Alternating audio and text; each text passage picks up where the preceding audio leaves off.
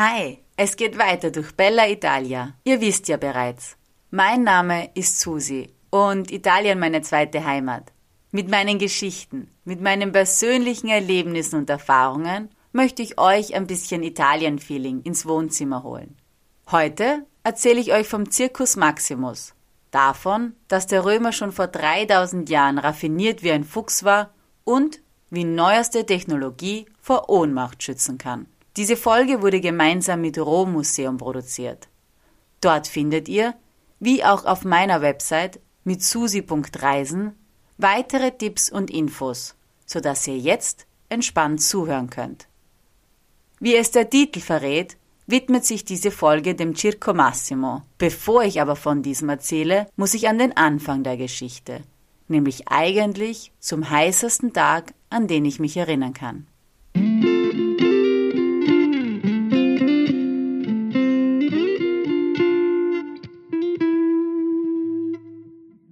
Es war so. Es war Sommer. Es war August. Es war in Rom. Ich war in Rom. Es waren 40 Grad im Schatten. Ihr könnt euch das vorstellen. Ein Traum. Es war ruhig. Eigentlich waren nur die Zikaden zu hören. Die Stadt war leer. Wie das nun mal so ist mitten im August an Ferragosto. Vielleicht könnt ihr euch noch erinnern, was ich in Folge 2 über den fast wichtigsten Feiertag der Italienerinnen und Italiener gesagt habe.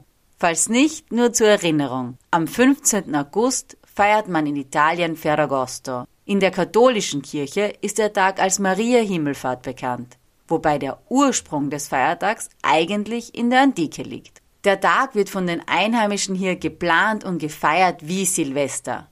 Vielleicht sogar noch mehr. Und daher war gefühlt ganz Rom an diesem heißen Sommertag mitten im August, also am Meer. Recht hatten sie. Nur ich nicht. Ich war hier, mitten in der Großstadt. Ich weiß es noch ganz genau.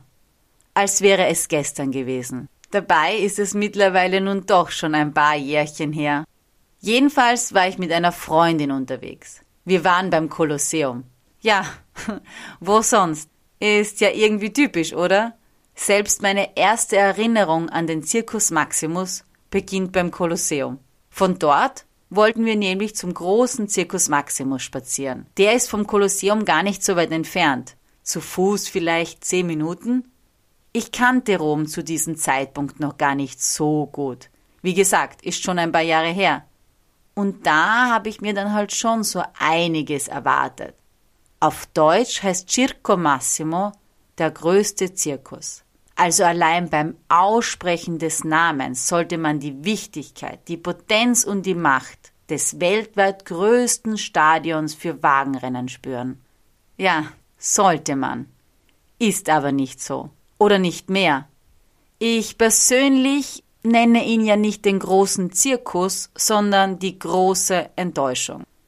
Und alle, die jetzt vielleicht entsetzt aufatmen oder schon ausschalten wollen, halt! Ich darf das sagen, weil ich hatte da echt ein etwas enttäuschendes Erlebnis. Wartet ab. Alle, die jetzt kurz entzürnt geschluckt haben, hatten natürlich recht. Der Circus Maximus sorgte in der Antike für enorme Begeisterung. Na stell dir das mal vor. Also das Jubeln des Publikums, den Lärm der Wegen und Pferde und diese gespannte Stimmung. Und dann gehst du heute genau mit dieser Vorstellung dahin und ja, da kann es schon passieren, dass der erste Eindruck etwas enttäuschend ist. Denn was heute von all dem Jubel und Entertainment geblieben ist, ist Rasen. Eine 600 Meter lange und 140 Meter breite Wiese, die da etwas trostlos zwischen zwei der sieben Hügel Roms liegt. An einem Ende steht eine Zypresse, die an einen Obelisken erinnern soll, der einst hier als Wendepunkt gestanden hat. Und das war's. Also nein, stimmt nicht. Auf der anderen Seite ist auch noch ein Turm aus dem Mittelalter. Der hat jetzt aber mit dem Stadion an sich auch nichts zu tun. Und ja, meine Enttäuschung war wirklich groß, als ich dort war. So groß, dass ich sogar in Ohnmacht gefallen bin. Das erste und hoffentlich letzte Mal in meinem Leben. Aber ich bin dort wo die Formel 1 der Antike stattgefunden hat, zusammengebrochen. Wie vielleicht vor 2000 Jahren ein bejubelter, schweißgebadeter Rennfahrer. Nur eben ohne Wagen und ohne Pferde. Und ohne das kreischende Publikum. Okay, eigentlich hatten wir dann auch nur den Schweiß gemeinsam. Aber egal. Ich bin dort nicht ewig liegen geblieben. Ein bisschen Zucker und etwas Wasser und die Welt lacht wieder. Das war also mein erster Berührungspunkt mit dem Circus Maximus. Ist vielleicht ein bisschen unfair dem Circo Massimo gegenüber. Denn vielleicht lag es tatsächlich gar nicht an ihm, dass ich umgefallen bin. Der kann ja eigentlich auch nichts dafür. Sondern vielleicht lag's an den 40 Grad, am Sommer und am August. Na gut, wie auch immer.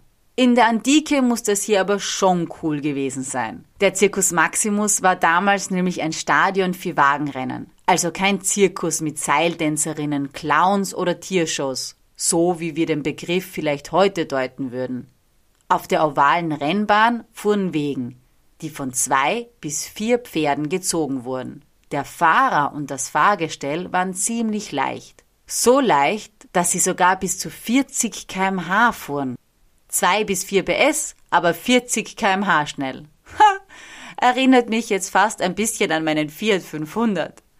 Jedenfalls gab es damals vier verschiedene Mannschaften, die natürlich alle ein und dasselbe Ziel verfolgten schneller als die anderen zu sein, um zu gewinnen. Das muss schon echt gefetzt haben für die damalige Zeit. Ich erzähle euch an dieser Stelle mein zweites Erlebnis, das mich mit dem Circus Maximus verbindet. Damit ihr nicht den Eindruck habt, ich fände den Circus Maximus nur enttäuschend oder langweilig. Das stimmt nämlich gar nicht. Meine zweite Erfahrung war dann schon einige Jahre nach meinem Ohnmachtsanfall. Also passt auf. Heute gibt es dort ja keine Wagenrennen mehr. Aber in regelmäßigen Abständen finden dort Veranstaltungen statt. Reden von Politikerinnen und Politikern, Konzerte, Feste und so Sachen halt. Und einmal gab es einen Benefizmarathon, der den Zieleinlauf im Circus Maximus hatte. Und ja, diesen Marathon bin ich mitgelaufen. Okay, vielleicht waren es keine 42 Kilometer, die ich gelaufen bin. Und ganz unter uns, ich bin nicht gelaufen, sondern schnell gegangen, aber der Zieleinlauf, der war beim Circus Maximus. Und als ich da dann durchs Ziel gelaufen bin, konnte ich mir schon die aufgeregte Stimmung und das laute Jubeln vorstellen, das hier vor 2000 Jahren geherrscht haben muss, als die Rennfahrer die Ziellinie überquert haben. 250.000 Zuseherinnen und Zuseher hatten damals in diesem Stadion Platz. 250.000. Könnt ihr euch das vorstellen, wie viel das ist?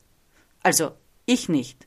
So ein großes Stadion gab's ja überhaupt nicht mehr in der Weltgeschichte. Doch, sorry, stimmt nicht. Ich glaube, in Nordkorea gab's mal ein ähnlich großes. Da hatten 150.000 Menschen Platz. Aber gut, in Nordkorea halt auch ein bisschen schwierig, da jetzt hinzukommen. Der Circus Maximus war übrigens nicht von Beginn an so groß. Der wurde einige Male umgebaut und erweitert. Durchaus auch bedingt von Wettereinflüssen und Bränden. Die Ursprünge des Stadions liegen etwa im 6. Jahrhundert vor Christus. Da war es noch aus Holz. Aber schon 50 vor Christus hat dann Julius Caesar das Stadion mit Marmor und Ziegelsteinen ausgebaut und erweitert. Und 150 Jahre später war es dann Kaiser Trajan, der die letzten Umbauarbeiten vorgenommen hat. Man glaubt es ja kaum. Aber obwohl heute nicht mehr als eine Wiese zu sehen ist, war diese Fläche schon in einer Zeit vor Christus für die Politik und Wirtschaft von enormer Wichtigkeit und für die römische Stadtentwicklung in den verschiedenen Epochen ausschlaggebend für erhebliche Veränderungen. Schon allein für die Gründung Roms. Hier hat nämlich der Raub der Sabinerinnen stattgefunden. Zur Erinnerung, Rom wurde 753 vor Christus gegründet. Aber das wissen die treuen Podcast-Hörerinnen und Hörer ja eh schon im Schlaf. Schön und gut, aber jetzt kommt's. Rom wurde gegründet, die ersten Stadtmauern gebaut und die Stadt hatte dann auch viele Männer. Doch es mangelte an Frauen. Dieses Problem wurde aber geschickt gelöst. Die Männer haben Frauen aus dem Nachbarsort bei einem Fest gekidnappt, sie dann geschwängert und diese wiederum haben sich durch die ganzen Hormone ziemlich schnell von dem Schock erholt und sich in die Männer verliebt.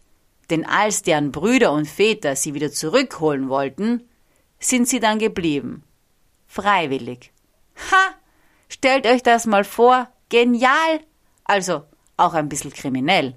Aber trotzdem, gefinkelt dieser Römer. Wie raffiniert er schon vom Beginn der Geschichte an war. Das haben sie einfach im Blut. Sie sind schlau wie Füchse. In Rom muss ich ja immer aufpassen und mir gut überlegen, wie schlau mein Gegenüber sein könnte. Ich unterstelle den Römern und den Römerinnen jetzt gar nichts, versteht mich nicht falsch. Aber es ist einfach Fakt. Oder eigentlich sogar etwas Bewunderung meinerseits, ganz ehrlich. Wie geschickt kann man Probleme lösen? Und dann Kriminalität sogar als Akt der Liebe verkaufen. Herrlich, dieser Römer. Der hat halt schon früh verstanden, wie es funktioniert. Auch was die Nutzung des Circus Maximus im Allgemeinen betrifft. Da traf sich damals ja jung und alt, um sich zu vergnügen. Ja, in erster Linie um den Rennsport der Antike zu sehen, aber auch um zu wetten, zu shoppen oder um eine Liebespartnerin zu treffen. Der Römer brauchte damals nämlich kein Tinder. Der verbindet einfach das, was Klischee Frau und Klischee Mann mag. Also Shopping und Rennsport. Ich habe euch ja gesagt, der Römer war schon in der Antike echt schlau. Mittlerweile bin ich ja schon öfter beim Circus Maximus gewesen. Nein, nicht wegen potenzieller Dates. Und nein, in Ohnmacht bin ich auch nicht mehr gefallen. Meist war ich dort, weil es dort in der Nähe zwei, drei tolle Cafés und Aperitivo-Bars gibt. Meine Freunde und Freundinnen wissen jetzt eh Bescheid. Die Bar mit dem tollen Aperitivo-Buffet. Ja, genau die, wo es nicht nur Oliven oder Bruschette, sondern auch Pasta-Gerichte und Pizzastücke zum Prosecco gibt. Und mittlerweile bin ich auch gar nicht mehr enttäuscht, wenn ich dort bin. Also nicht von der Aperitivo-Bar, von der war ich sowieso nie enttäuscht, sondern vom Circo Massimo. Denn mittlerweile gibt es dort echt was zu erleben. Da braucht jetzt niemand mehr an Kreislaufproblemen leiden. Jetzt gibt es dort die Möglichkeit, einen kleinen Teil der Ausgrabungen mit einer Virtual Reality Brille zu erkunden. Das ist echt fein. Ich bin ja eigentlich kein Fan von sowas. Aber da wird dir echt was geboten. Weil sonst würdest du einfach nur diese Wiese sehen.